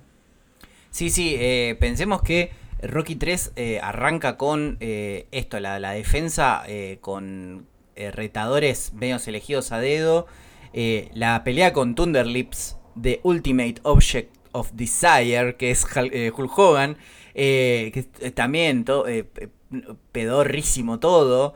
Es que la pelea está buena, pues a mí me gusta, pero eh, eh, eh, visual, o sea, a nivel simbólico es, como muy, muy pedorro todo. Em, y esto que le dice Mickey, ¿no? Le dice, vos desde que ganaste el, título perdiste el hambre. Le dice, te, civilizaste. Vos sos una bestia. Vos, vos tenés un hambre de bestia. Eh, que es lo que Apolo lo termina. Es muy épico esto. Termina apareciendo el tipo que vos odiaste en la 1 y en la 2 para salvarle las papas. para salvarlo. Le dice, eh, loco, llora, te voy a agarrar, te voy a entrenar y, te voy a hacer recuperar el ojo del tigre. Gente, el ojo del tigre recién aparece en la 3. Uno piensa que viene desde la 1 y recién aparece en la 3. Y es algo que es... Nadie piensa en Rocky sin pensar en Night of the Tiger. En esta canción que creo que era de Survivor, no me acuerdo la banda. Sí, es de Survivors, sí. lo que me gusta a mí de, de, Rocky 3 y lo que me gusta de Lang es que Lang aparece como la muerte del show, ¿no? Es como la, el tipo que te va a hacer recuperar, es un villano odiado, pero es un villano hiper necesario, es el que te va a hacer recuperar el hambre, te va a hacer recuperar el ojo del tigre, te va a hacer recuperar la gloria. Y para bajarlo tenés que aliarte con tu peor, no digamos peor enemigo, porque Rocky no entiende esos, esos conceptos de enemigo, pero te vas a tener que aliar con el tipo que te cagó a bifes las dos películas anteriores, para que el loco te haga, y que además en el entrenamiento no solamente recupera la gloria a Rocky, la recupera Apolo también. También. Porque Apolo también se tiene que conectar con sus orígenes. Eh, y es un personaje que eh, súper orgulloso, hedonista, como decías vos, que agacha la cabeza y dice, yo lo voy a entrenar a este tipo, y este tipo va a ganar, va a ganar el... Y que tiene, yo decía el entrenamiento de, Rocky en la 2, y la verdad que ahora me pongo a pensar un poco, el entrenamiento de Rocky en la 3 es terrible tiene el mejor momento homoerótico de la, de, de, la saga, que es ese abrazo. No, hablando en serio, eh, tiene, eh, tiene esa cosa de amor fraternal que a mí me encanta. Me encanta ver en películas. Em, hoy, me acordaba de Another Round y digo, qué linda que son las películas que hablan de amor fraternal entre, entre, entre, los, entre los hombres. Em, con, con, todo esto de la masculinidad ¿no? y cómo la volvemos a, como a, rever nuestra propia masculinidad. Qué lindo que es la relación que tiene él con Apolo. Cómo, cómo, lo hace entrar a su familia, cómo le da tal vez por primera vez una familia, porque Apolo, es, como decíamos, ¿no? la imagen de una familia para Apolo es medio, medio nebulosa. Em, y que con la muerte terrible de Mickey, que te destroza, que lo destroza Rocky, que destroza absolutamente todos los cimientos del universo de Rocky, eh, se termina abriendo una puerta y entra Apolo, que es el que menos esperás, eh, para decirle, guacho, ven y yo te voy a entrenar y te voy a dar de vuelta el ojo del tigre. Se lo lleva ahí al gimnasio de mala muerte, todo eh, húmedo, todo hecho pelota, eh, y le enseña a pelear como un negro. Son esas cosas, conceptualmente, Rocky, a mí me rompe la cabeza. Porque en la 1, el, el tipo que está en la cima es un negro que no es poco para para una película yankee eh, en los 70. Y, en la tercera te, te, convierte, va a sonar medio controversial lo digo, pero se tiene que convertir en un negro para poder ganar, ¿no? Eh, se tiene que hacer de abajo, de vuelta, eh, y recuperar, ¿no? El, recuperar el miedo también, recuperar la, fuerza espiritual. A mí me parece que Rocky 3 es, a diferencia de Rocky 4, que es el entrenamiento físico, este es el entrenamiento espiritual. Acá es donde vos... Eh, eh, eh, ganás toda la, alquimia mística humana y, y, te volvés humano. Te volvés humano, te recuperás. Cuando Adrian le dice, cuando dejen de cantar tu nombre solo quedaremos nosotros, creo que se lo dice Adrian. Sí, la mierda, ¿qué estoy viendo? ¿Qué es una.? ¿qué, ¿Quién la escribió? ¿Nietzsche? ¿Esta película que, me acaba de llegar tan al alma? ¿Eh? ¿Qué estoy viendo? ¿Así habló Rocky Balboa? Bueno, sí, estás viendo eso, hermano. Estás, eh, te estás conectando con tu humanidad. Gracias, Rocky. Gracias. No, aparte es en la que muestran al principio de la película, de hecho, a Rocky como marca o como producto. ¿No? Porque, a ver, si bien hay cierto atisbo en la 2 cuando lo hacen circular en estas publicidades, como la cumbre de la banalización de Rocky como imágenes en la 3, que de hecho él entrena en un gimnasio rodeado de gente con Paul, con Paul vendiendo el merchandising, que Mickey le dice, ¿qué estás haciendo acá? O sea, vamos a entrenar el gimnasio en serio, esto no es un gimnasio, ¿qué es este show mediático? Con músicos de fondo. Claro, esto es un circo, esto es un circo, esto no sos vos. Por eso Apolo agarra y le dice, ¿sabes qué? Vas a volver al barro, amigo vas a volver al barro para poder volver a la gloria y para que entiendas de dónde se viene. Que en realidad es un poco paradigmático viniendo de Apolo, porque Apolo siempre lo vemos en situaciones en las cuales, insisto, es eh, lo antinómico de, no sé si acabo de inventar una palabra, pero es como la antítesis de Rocky, eh, digo, eh, conceptualmente, porque a, ver, Apolo siempre lo, lo estás viendo con hambre de gloria y de hecho se muere en su propia ley, para en esto también linkear directamente en la 4, de que el chabón estaba jugando con los labradores en la pileta de su casa, en la 4, totalmente retirado del mundo del boxeo y tiene que ir a pelear con Iván Drago, ¿no? Como para esta cuestión de, digo, yo nací, muero en un ring y es, raro porque, digo, dialogando con la 3, a Rocky le hace ver que en realidad todas las cuestiones materiales no significan nada si vos no entendés quién sos y de dónde venís. Entonces es un poco en este sentido contradictorio, pero bueno, me parece que, está muy bien también. O sea, a mí la 4, eh, para ser honesta, es la que menos me gusta de la saga, me parece que es la más eh, obvia dentro de lo que es la parte argumental o guional. Creo que vos me decías la cuestión de lo que eran las, las, las némesis o o los rivales o enemigos de Rocky, que el único estamos de acuerdo en que es eh, Claver Lang, eh, y después el imbécil de, Tommy Gunn, que lo odio, lo detesto, eh, me parece un personaje horrible. Iván Drago es un enemigo político más que otra cosa, ¿no? Fuera de lo que es la imagen del superhombre y de todo lo demás. O sea, creo que esta, esta guerra en parte obvia y hasta en cierto punto estúpida, pero que la replicaron en innumerables oportunidades distintas ficciones cinematográficas de la eterna batalla entre Estados Unidos versus la Unión Soviética, creo que está simplemente encarnando esto. Y me parece muy alevoso todo lo que sucede alrededor de la figura de Drago. Porque Drago aparte es un autómata, es como una persona que, que no es un ser humano, no es un ser humano. De hecho, ni siquiera habla, habla la mujer por él o los entrenadores o las personas que lo rodean. Él ni siquiera puede hablar, como en el único momento que se planta es hacia el final de la lucha. Eh, pero no, no, no, no me, viste como, la parte del entrenamiento no discuto que es maravillosa, la parte de la nieve y de, todas las cuestiones, eh, de las condiciones climáticas que eran más que hostiles y de todo lo que implica para Rocky el desafío, tampoco luchar en su propia tierra. Eh, entendemos, entendemos conceptualmente todo lo que significa y está muy bien, pero me parece que es la más floja de la saga, desde mi humilde punto de vista. No, yo, yo coincido, coincido, Sofi. Eh, me parece que ya con la intro de los guantes explotando, chocando entre sí. Eh, Malísimo, sí.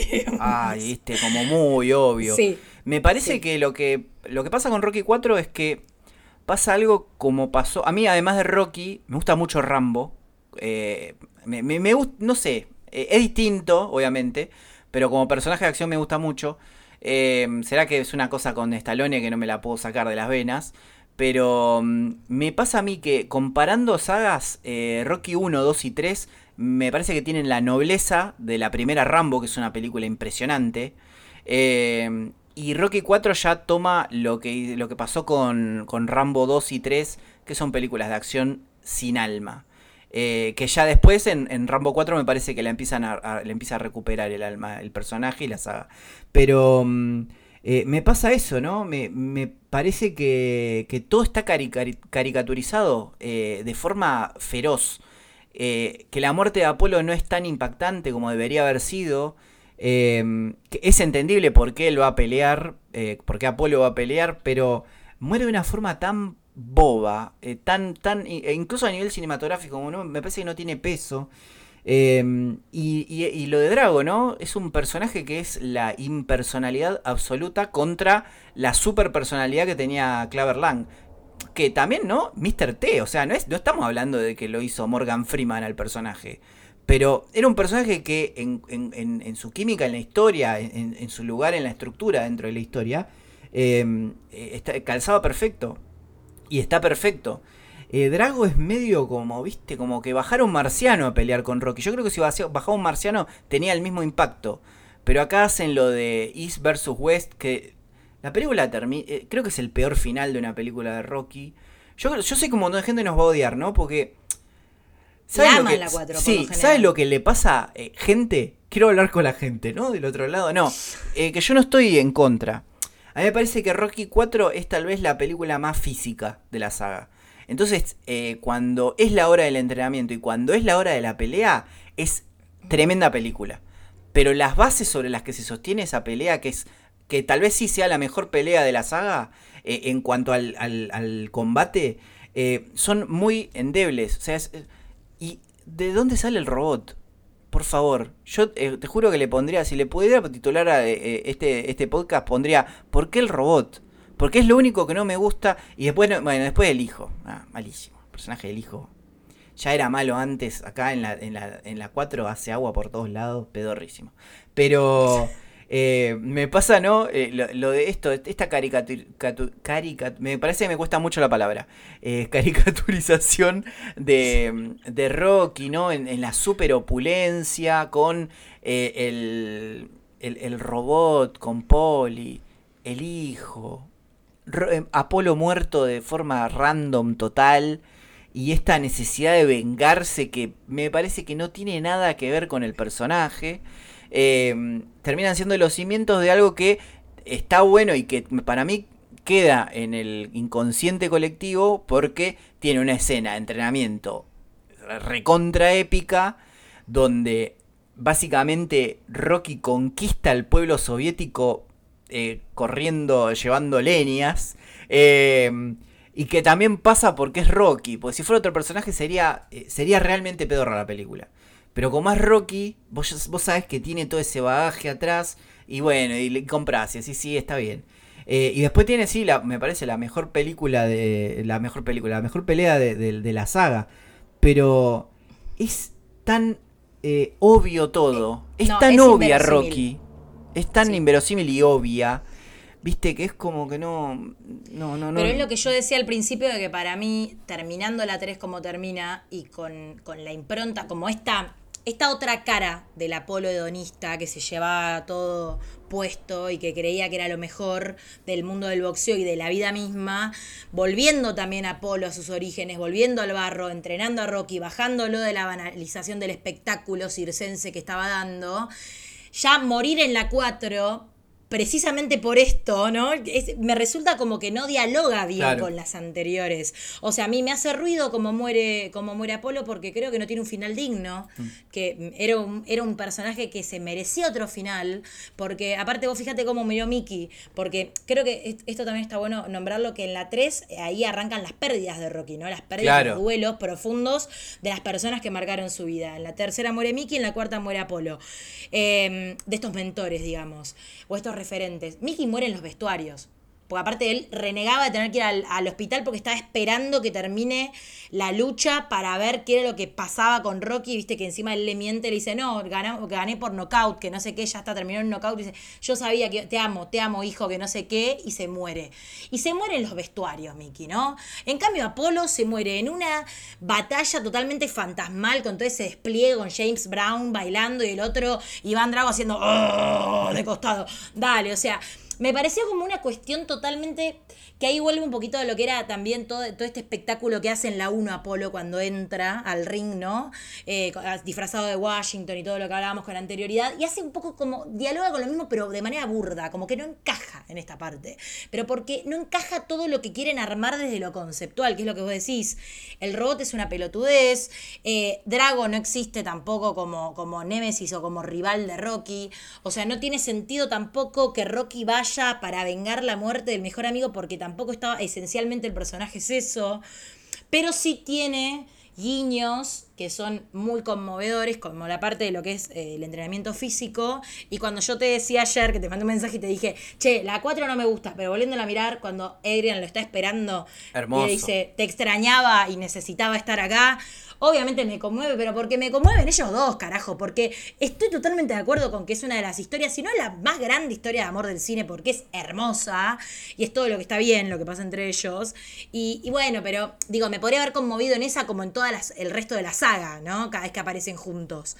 Pero bueno, sí me parece que estas cuestiones obvias y lo mismo hacia el final, nosotros somos dos personas, pero peor es que sean 20 millones y que no sé qué. Decís, mm, pero vos decís, Rocky metido en temas políticos que apenas se entiende. No, no, claro, Rocky, apenas puedes hablar. Es una boludez, claro. No van a venir a apuñalar con estas declaraciones. Pero aparte, los rusos poniéndose de pie, ¿entendés? Aplaudiendo a un norteamericano que acaba de derrotar a su superhombre. Chicos, o sea, no nos tomen el pelo como espectador porque me parece muy burdo, ¿entendés? Me parece el colmo de lo inverosímil. No, no, yo, yo eh, admito que soy bastante. Eh, pro Unión Soviética como buen zurdo comunista que soy, pero pues, también por eso me parece tan pedorro, ¿no? Hubiera preferido que la película sea pro Estados Unidos y sí, así como más, eh, eh, como más obvia todavía que eh, esto de mostrarlos a los rusos como, como los malos, ¿viste? Como los, la, la, super cosa brutalista, ¿no? Del, hubiera preferido que sea un poco más inteligente en su obviedad, eso es lo que quería decir. Pero mm, de todas formas, cuando arranca la pelea, ahí es donde me parece que Rocky 4 se gana su lugar en, el, en, en, en, la saga como eh, la mejor pelea, sí, lejos. me parece increíble todo lo que pasa ahí sobre el, sobre el cuadrilátero. Em, la explosión de Rocky todo el tiempo. Eh, cuando Duke, que es otro personaje que me gusta mucho de la saga, que es el, anterior entrenador de, de, Apolo, que lo termina eh, tomando bajo su ala Rocky. Le dice, ves que no es una máquina, es un tipo. Y Drago del otro lado dice, no es un tipo, es un pedazo de hierro. Dice, no, no, no, no lo puedo bajar, no lo puedo bajar. Y, tiene esta cosa, la voluntad inquebrantable, que es lo que más me gusta de la 4, que, que pasa acá. Esto de la voluntad inquebrantable de Rocky, que vos puedes tener el mejor atleta olímpico, puedes tener la mejor ciencia atrás de alguien, pero si no tenés la voluntad, si no tenés el factor humano nacido del barro, nunca vas a ganar. Por eso es invencible Rocky. Y ahí me parece que sí, lo que está bueno es como eh, lo termina. Eh, viste que Drago le dice: I will break you.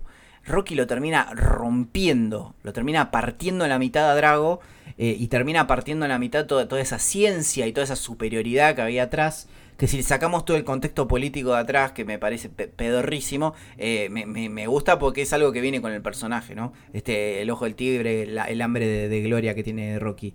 Eh, pero que termina nada, de nuevo, ¿no? Con un mensaje progre banal, berreta de We Are the World, We Are the Children, viste, que decís, dale, loco. Me pongo la cara de, de, Bob Dylan, ¿no? En el medio de We Are the World, como diciendo, ¿qué carajo hacemos acá mirando esto? Un montón, es no, un es un montón. es un los políticos, todo, el, todo el, pueblo levantándose, los políticos mismos aplaudiéndolo, envuelto en la bandera de Estados Unidos, decís. No, no, no, no, pedorro, pero. Pero. Un montón. Eh, acá lo mejor que le puede pasar a Rocky es caer después de, toda esta gloria, porque en la caída de Rocky llegamos a Rocky 5, tal vez la más odiada, tal vez la más odiada de la saga, y nosotros yo creo que la vamos a, la vamos a defender un poco. Es la más subestimada, a mí me encantó desde el minuto uno en el que la vi, la verdad es que no entiendo por qué está tan... Porque aparece en eh, culo Rocky al principio, tal vez por eso, digámoslo todo, se le ve el culo a Stallone, que es un culo hermoso, lo digo con toda mi heterosexualidad. Lo digo, es, un hermoso culo. Hermoso culo.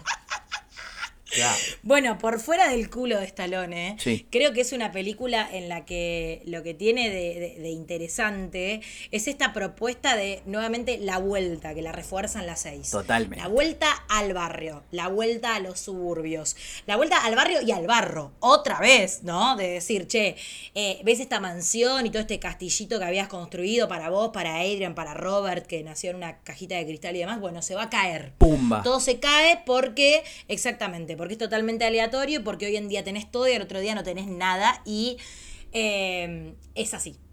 En la vida misma se trata de eso. Termina. creo eh, que. Eh, perdón, Sofi, te, interrumpo. Termina porque acá aparece el villano más grande de la historia de Rocky, que no es Tommy Gunn, que no es Clover Lang y mucho menos es Iván Drago, que es el contador de Rocky, que lo termina cagando y lo lleva a la bancarrota. ¿Por qué nadie recuerda? Yo quiero un póster de Rocky peleando contra el contador cagado a palos por el contador. Porque el boludo de Poli firmó donde no tenía que firmar. Decime, Sofía, si no es el villano más grande de la historia de Rocky, el contador. Le gana la contabilidad, señores. Maten a los contadores. No, mentira. Eh, es, terrible, terrible el contador de Rocky. El, uno de los villanos más grandes de la historia del cine. Gente, a ver. Totalmente, no, tenés mucha razón. No lo había pensado desde ese lugar, ¿eh? Pero sí, sí, tenés mucha razón. Está el contador, después creo que viene Claver Lang y después viene eh, Tommy Gunn. Sí, sí, sí, sí, sí, coincido, coincido. Es ese orden. Coincido. Eh, tenemos esto, lo que vos decías, hablando en serio, el regreso a las bases, que me parece que eh, es lo lindo que tiene la 5 y la 6, que son películas que hablan mucho.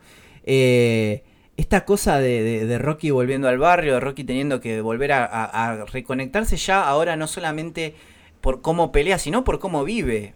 Volvemos al barrio, volvemos a la escuela pública eh, eh, en, el gueto, eh, a, tenerlo a mi hijo, que eso, lo que decías vos, ¿no? Lo tenía una cajita de cristal, lo pongo ahora en un lugar donde se vuelve todo tan un poco más peligroso, un poco más picanchi toda la familia, por aparte esto es todo nuclear, o sea, va toda la familia. Si Rocky cae, vamos todos con Rocky. Eh, terminamos volviendo todos al barrio. Eh, y, y, un Rocky que no es el Rocky de la 1 y la 2, es el Rocky con una lesión cerebral.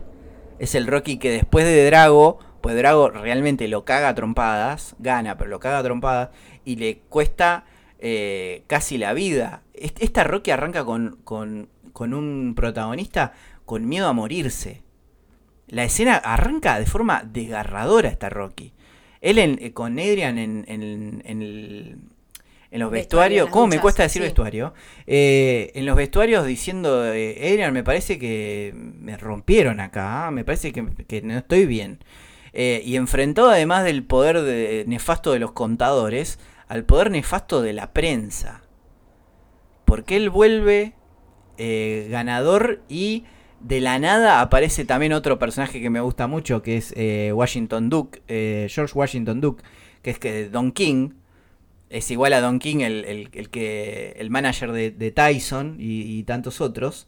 Em, eh, metiéndolo a Rocky con toda su pureza en, en, una cosa muy de mierda del show business, en algo que en una en un declive de lo que es la gloria del deporte que me parece que después habla mucho en la 6. En la 6 arranca también con algo parecido.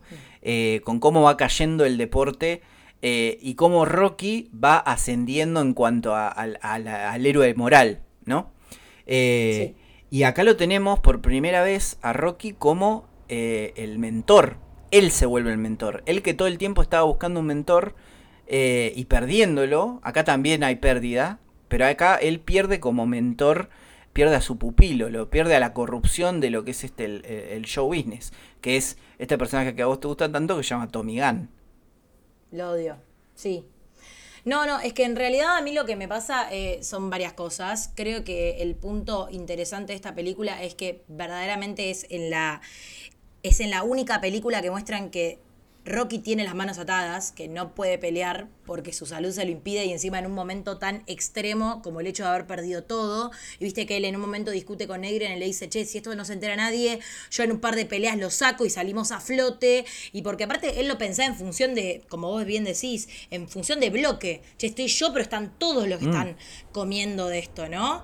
Eh, y que verdaderamente no puede, no puede con eso.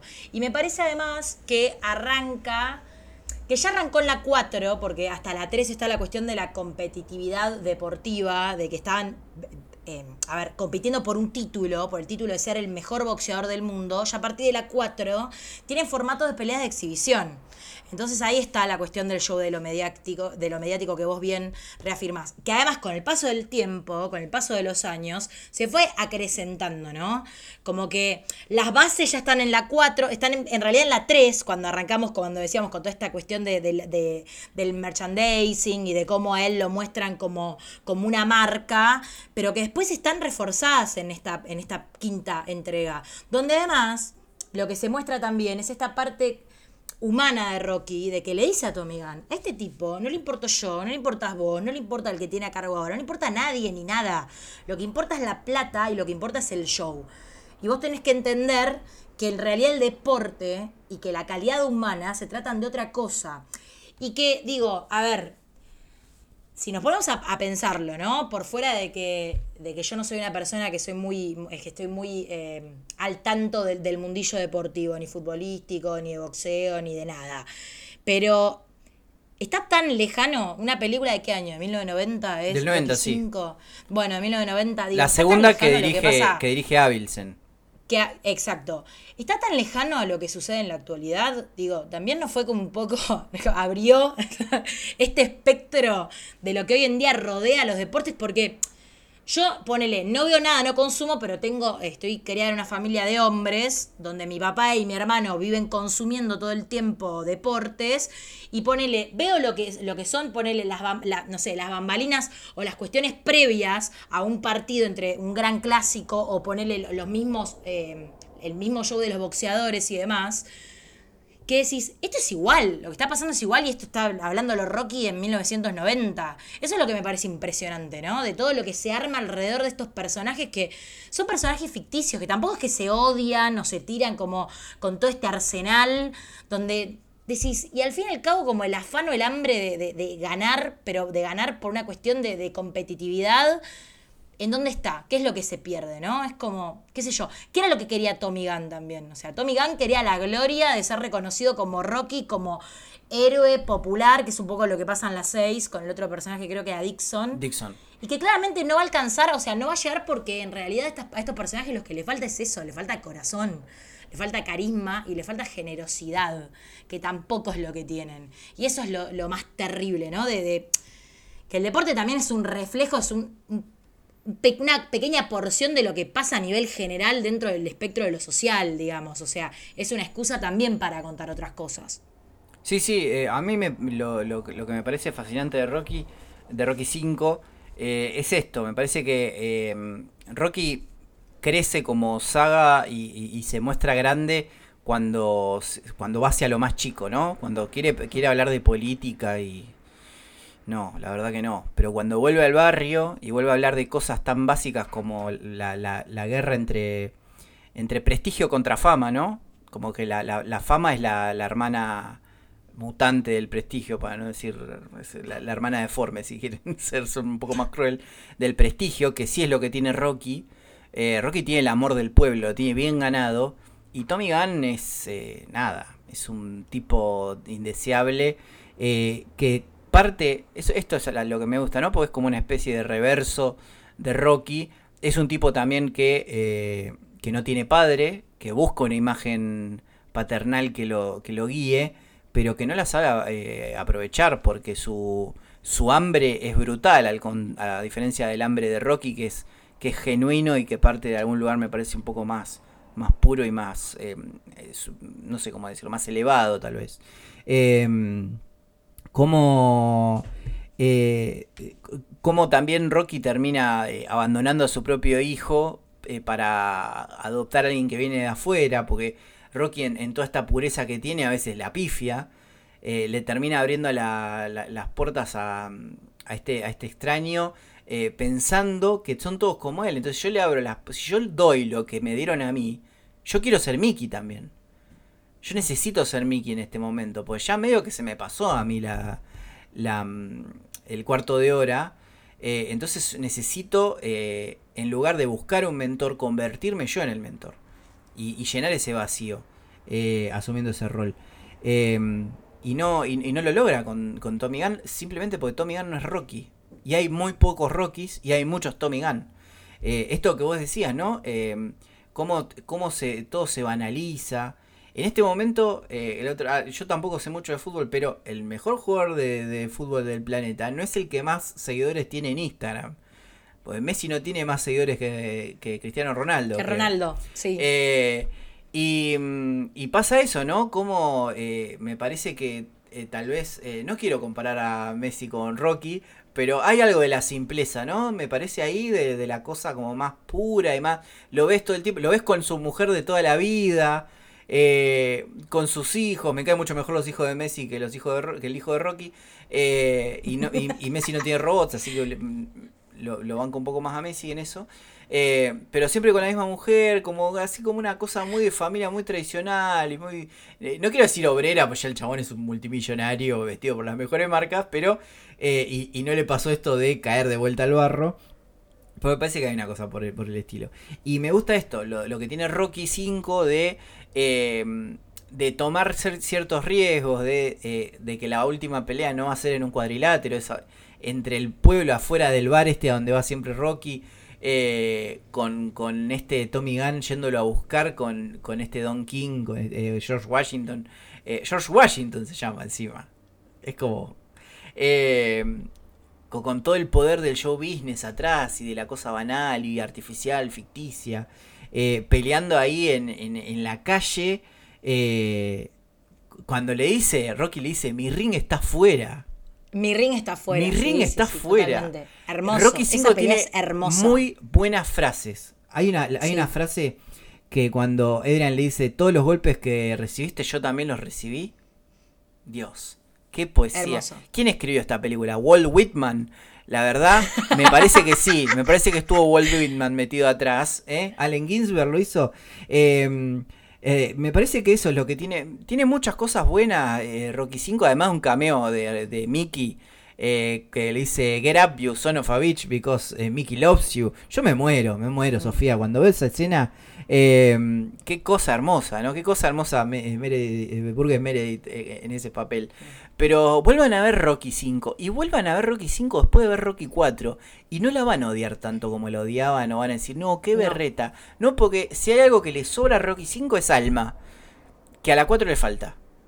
No tiene la épica. Pero porque, porque, la, porque para mí Rocky 5 dialoga mucho con la 1. Por eso tienes, eh, tiene esa impronta. Me parece que le falta, está bien la épica, porque, porque está bien que le falte, porque es una película más de underdog, más de más barrial, pero le sobra el alma, le sobra totalmente el alma, y es algo que, eh, si querés, ya vamos mechando con eh, la conclusión, que es una película impresionante, y de vuelta digo, qué cosa increíble que 16 eh, años después de Rocky 5 hagan Rocky Balboa y que sea tan buena película.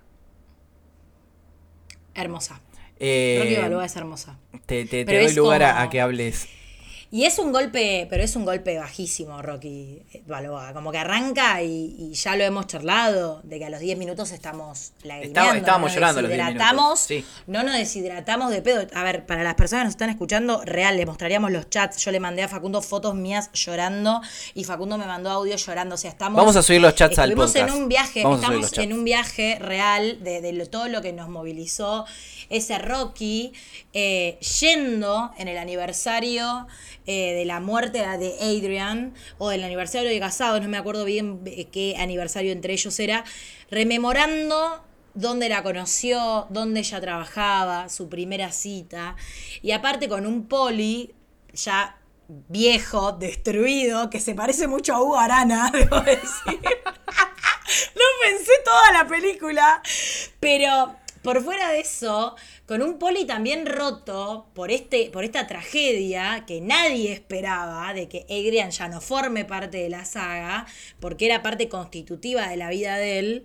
Y con Poli diciendo, vos estás tranquilo, por eso podés volver a estos lugares. Yo no puedo volver, porque yo no hice las cosas bien. Pues yo no la traté bien como Pa, la puta madre. Pero cómo no que, pero cómo que no nos haga mierda. Me estás explicando. A ver, no, no, no, no. Sofi, ¿sabés que eh, hay, hay una imagen, hay algo que vos decías que me gustó mucho de la 1, que arranca con esta imagen de Cristo. Y si, si querés ya ir a lo muy simbólico, me parece que un poco este, este, este tour de la nostalgia que hace Rocky, que en cualquier otra película parecería algo barato, ¿no? Como recordar, ir a los lugares, como a los highlights de, la serie para, mm, eh, para tener excusas para poner flashbacks, básicamente. Pero que en Rocky es, genuino, porque sabemos que Rocky es así. Eh, esto que vos decías de em, la, imagen de Cristo, me parece que acá, eh, ya yendo a los últimos días de, Cristo, es como el Via Crucis, ¿no? De, de Rocky. Que se esfuerza él mismo como a tener que ir todo el tiempo, porque aparte lo siente, porque es un tipo que no que hizo su duelo, pero no, no quiere, no quiere volver a, arrancar su vida con, con, otra persona. La película le da esta oportunidad en un momento, pero él, él le avisa, mirá que yo, eh, mi mujer se murió, pero yo no la dejé. Yo sigo con ella. Está muerta, pero yo sigo con ella. Em, y que es una película que habla todo el tiempo con la 5. Eh, arranca con el declive del boxeo moderno en su cenit con el personaje de Dixon, que es un, eh, un boxeador que como Rocky en la 3, eh, medio que le gana a cualquiera, pero le gana así como a, precisamente, es ya parte del negocio que te hagan pelear con gente que no, que, no, no, no, presenta ningún tipo de desafío para vos. Eso es lo que me gusta, ¿no? Que eh, eh, Mason, Dixon, creo que es eh, The Line, le dicen a, este personaje, es como, como este Rocky de la 3. este Rocky que ya es medio como que dice, bueno, mira, y que también es un poco como Apolo, que dicen, bueno, le dicen los representantes, mira, nadie quiere pelear con vos, los que quieren pelear son todos unos vagos que no sirven para nada el público te odia porque te echan la culpa inclusive del declive del boxeo a vos. Dicen, vos sos la razón. Em, dale la oportunidad. ¿Por qué no le das la oportunidad a Balboa que acaba de pedir la licencia para pelear contra, eh, contra un eh, viejo todo hecho pelota como él en el gimnasio de Berizo? en el gimnasio municipal de Berizo, eh, así todo, todo, todo eh, descascarado como él. Bueno, eh, le dice, ¿por qué no le das la oportunidad? Y acá vuelve a pasar lo de la 1. Decirle, bueno, le voy a dar la oportunidad a Rocky, dale, pasa, qué sé yo. Tipo como, bueno, voy a dejar entrar a este pequinés a mi casa. Y termina entrando un gran danés con esteroides que te destruye absolutamente todo.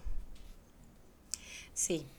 Y que además no nos olvidemos que Rocky Balboa para mí tiene creo que la frase más épica de toda la saga, que es cuando lo enfrenta al hijo, el hijo culpándolo de que vivió con el karma de la sombra del padre, de todo lo que significó ser el hijo de Rocky Balboa y bla, bla, bla, y avergonzándose de esa situación. Por eso Robert es un personaje que es muy polémico y, está, está raro construido, porque es muy antipático. Eh, y Rocky le dice, vos no puedes ir culpabilizando al mundo y a la vida de las cosas que te pasan, porque nada golpea más fuerte que la vida y porque no importa cuántos golpes recibís, sino cómo vos podés aguantarlos y seguir hacia adelante. Sin doblegar. Está la frase en la taza que te regaló Gustavo el otro día. Sí, sí. Gracias, Gustavo. que le mandamos un beso, patrocina, está patrocinando este espacio en la taza que le regaló a Facundo.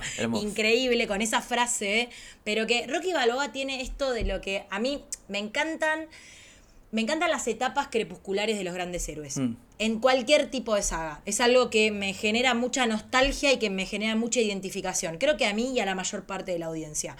Yo considero que siempre tiene esto en lo que es casi imposible no sentirse tocado en cierto punto. Rocky es un hombre roto, es un hombre que perdió al amor de su vida y la persona más importante de su vida y que sin embargo lo ves al tipo yendo al mercado, nunca perdiendo la esencia, perdiendo esa generosidad de que su propio restaurante le da de comer a gente que no le puede pagar, de que el tipo está en su barrio afincado poniéndole al restaurante el nombre de su mujer, porque el tipo no se puede olvidar quién es, ¿no? Y no se puede olvidar tampoco de las personas que a él lo engrandecieron, que tampoco se olvida de su cuñado, que es un viejo cascarrabias y que en un momento que también es hermoso cuando a Poli lo echan del frigorífico, ¿viste? Como esta etapa en la que están todos viejos, están todos grandes, que se preguntan, che, yo, ¿qué hago? Que se deprimen, tipo, yo, ¿qué motivos tengo para seguir viviendo, no? ¿Qué hago acá? ¿Cuáles son, cuáles son aquellas eh, esos motivantes que me mantienen en pie, que me mantienen vivo? Porque convengamos que Rocky tampoco lo tenía su propio hijo, porque su propio hijo lo estaba cuestionando constantemente, estaba ausente, le reprochaba cosas. Y sin embargo, el chabón estaba de una manera estoica, ¿no? Firme, sentado, agradeciéndole a una mujer que ya estaba muerta, hablándole en una tumba como si estuviera viva, con la sillita, ¿no? De, manera totalmente incondicional. Y como vos decís, con una mujer con la posibilidad de, formar otra familia, que, estaba todo dado y que sin embargo tampoco es algo que él elige. Porque él está, sigue enamorado de su mujer, la puta madre. O sea, son cosas que uno las ve y dice, no puede ser que esto siga pasando. Y en realidad yo creo que en pequeños casos, en, situaciones como demasiado atomizadas, estos personajes deben seguir existiendo, ¿no? Es como, al menos a mí me da la esperanza de creer que hay personas que aman más allá de la muerte, que no se olvidan de dónde vienen, que siguen teniendo esa pureza y esa generosidad eh, incondicional a través del tiempo y hacia, todo lo que los rodea.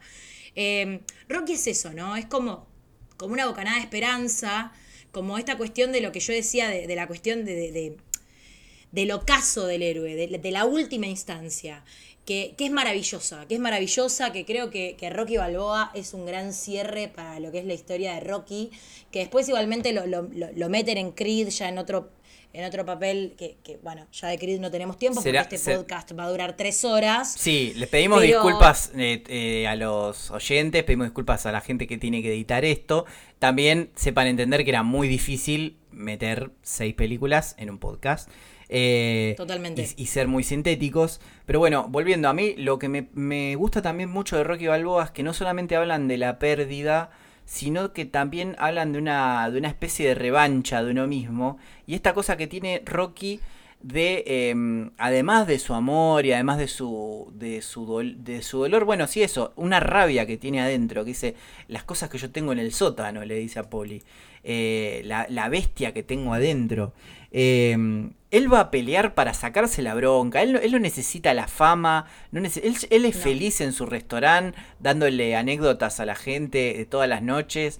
Eh, la gente lo ama. Vos, ves escenas donde dicen, qué buen tipo, ¿viste? Todos se van amándolo. A Rocky siempre le da lugar a, como decías vos, le alimenta a gente que no puede, que no puede costearse un plato de comida.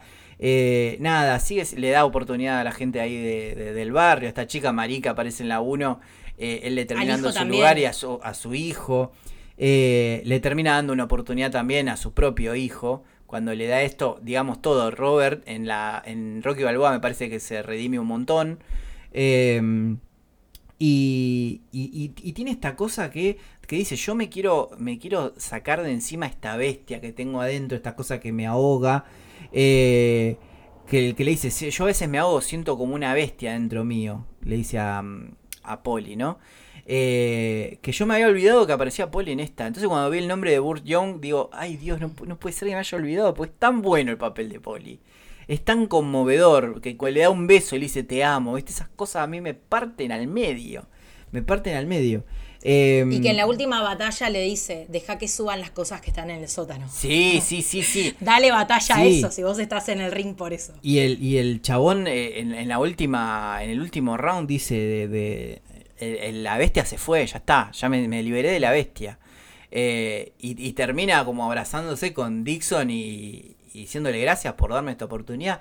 Que no es esta oportunidad ya de recuperar la gloria, pues ya la gloria la tenés es la, oportunidad de recuperarte a vos mismo, ¿no? De recuperar un, silencio, una quietud, una paz que, estaba ahí adentro como... Y que ya no, después no lo necesita más Rocky, porque en Creed no pelea contra nadie, o sea, pelea contra otras cosas que tal vez sean mucho más terribles, pero eh, él necesitaba eso, como demostrarse que, que estaba vivo, que, que había algo vivo adentro suyo eh, y que además tenía una necesidad de purga de todas esas cosas malas, de, esa, de, esa, de, ese, vacío que tenía dentro de vuelta, o hablando de vuelta con la 1, el tema del vacío, necesitaba vaciarse de todas esas cosas eh, de mierda y poder recuperar eh, la paz y, su propia identidad, ¿no?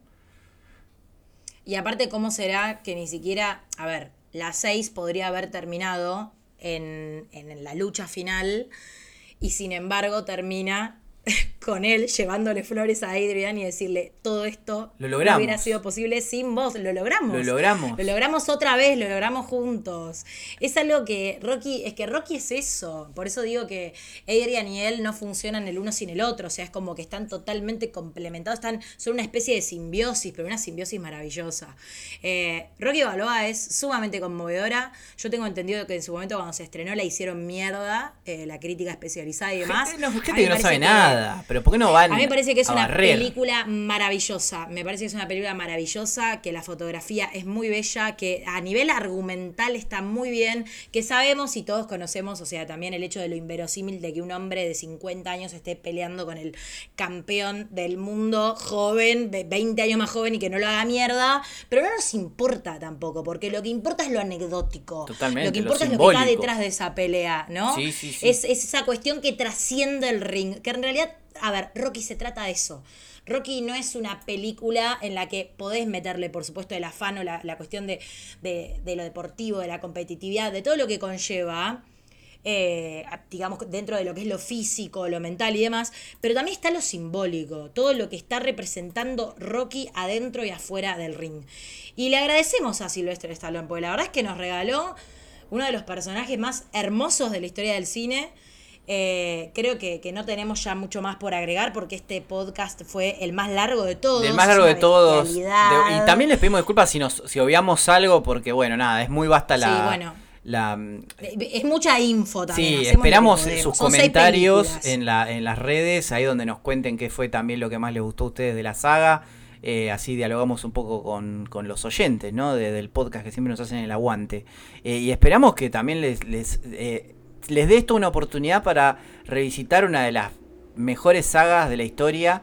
Eh, una saga que muchas veces es considerada como algo menor, pero me parece que realmente tiene que tener su lugar eh, como lo que verdaderamente es, ¿no? Con su peso, con su simbolismo, con su significado.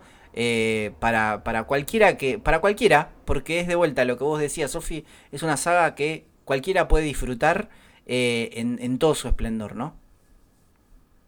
Coincido. Y bueno, agradecerte a vos, Facu, por todo este laburo que hiciste, tan minucioso, tan comprometido de tu parte, porque, bueno, hubo que ponerle mucho a esto, ¿no? Volver a ver todas las películas, hacer las anotaciones. Eh, lo estamos lo dimos todo en este podcast. Como Rocky. ¿eh? Como Rocky. como Rocky. Como Rocky. totalmente. Como Rocky. No sé si ganamos, pero ya está. Es, es una victoria moral. Es lo que menos importa ganar.